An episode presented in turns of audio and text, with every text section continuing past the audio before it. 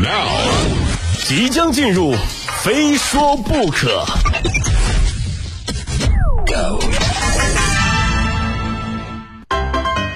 欢迎来到今天的非说不可啊！我是一到周末就想去吃顿火锅的鹏飞，可是火锅贵呀，哎，有没有什么方法可以便宜点吃火锅啊？有没有？哎，真有。最近呢，网传了一份低价吃海底捞的攻略，我就看了一眼这攻略啊，真是省钱省到家了。甚至在我看来，这就不是省钱，这就是霸王餐呐！只不过这顿霸王餐啊，他也吃不到什么。哈哈。你看，比如说，我是头一次听说啊，清水锅这个概念，四份清水锅就是四份白开水。这么一来呢，锅底就不要钱了。那其他的也是能省则省，能不花就不花。哎，我感觉这不是来吃饭的。这就是来做美甲的。有了这份攻略呢，不少人纷纷带着自己的亲朋好友去占便宜啊！有些人呢，甚至还带上了自己的孩子。有一位网友啊，有一位网友就在网上发帖，说自己带着孩子花了二十七块钱吃了一顿海底捞，但是体验特别的差，因为服务员对他们的态度并不好，整体感觉很尴尬啊！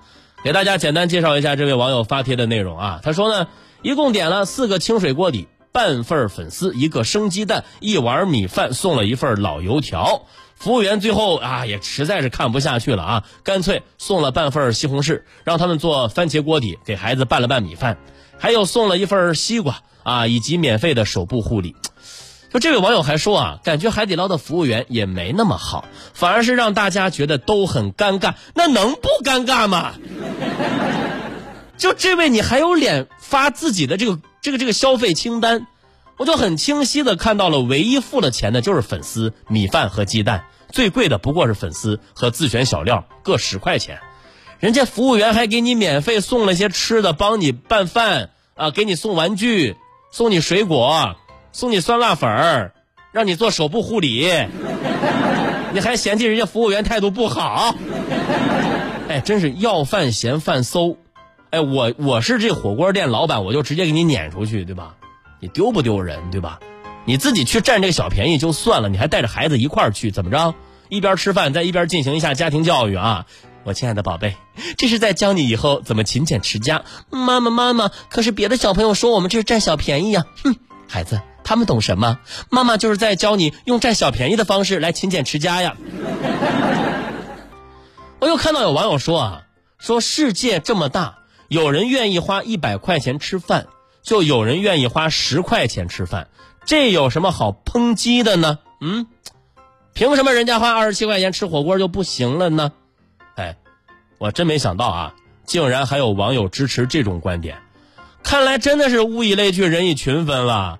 是不是你们也有这样的规划、这样的想法、这样的打算，先给自己洗个白？这什么神仙逻辑啊！节俭是美德，但薅羊毛并不是。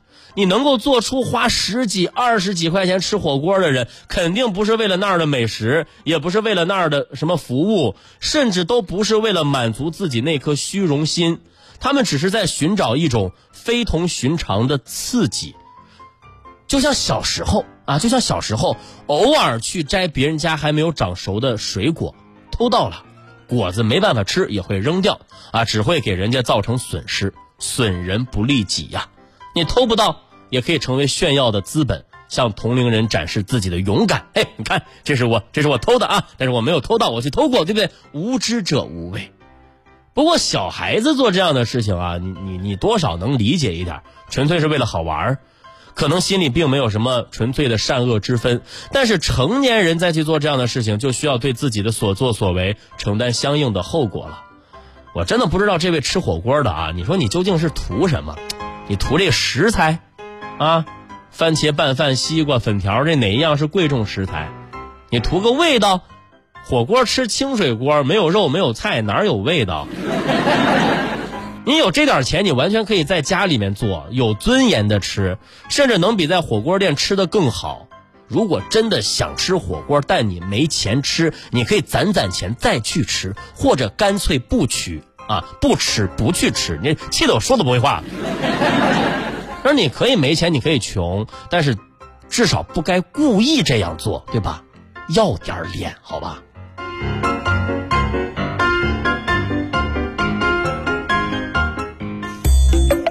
哎呀，生气啊！刚刚那条新闻真的是，这件事说的我真的是很生气啊！就看到这种奇葩，你就很难克制自己的情绪。可是你以为这就是占小便宜的极限了吗？不，下面这位更过分。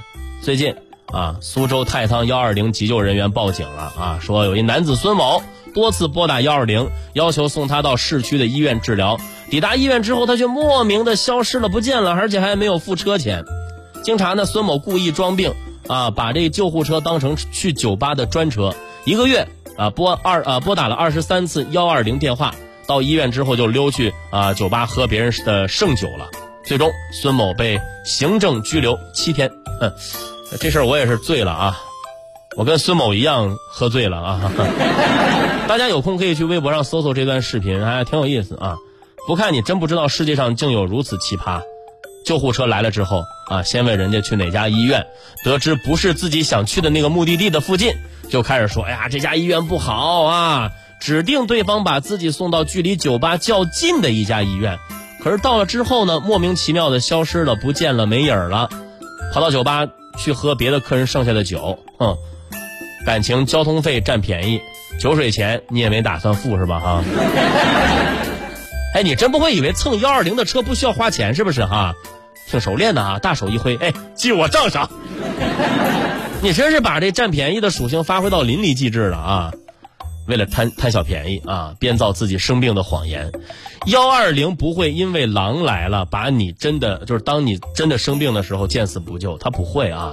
但是你总是做这样的缺德事儿，你就真的不怕哪一天突然一下子就坐上灵车了吗？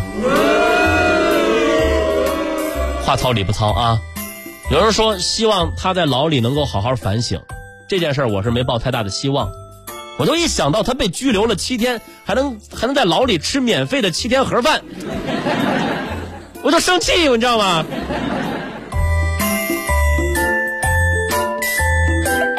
哎，真的是啊！打小的时候，父母老师都教过我啊，都教过我们啊，自力更生啊，丰衣足食，对吧？哎，最后来看这么一条暖心的新闻吧，告诉大家什么叫做自力更生，充满了人间的烟火气。最近呢，浙江衢州的某小学组织春游，小学生们做饭的视频火了。就这些孩子啊，自己动手做了烤鱼、酸菜鱼，连火锅都是鸳鸯锅。网友们纷纷表示，看来孩子们在家里啊没少做菜呀啊，毕竟都是经过二零二零的孩子嘛，对吧？会做饭也很正常，都在家宅着嘛，天天做饭是不是啊？电饭煲做蛋糕什么的，但是作为七零后的泡泡啊，泡泡同学，反正他今天看到这条新闻之后惭愧了。你也有惭愧的那一天哈。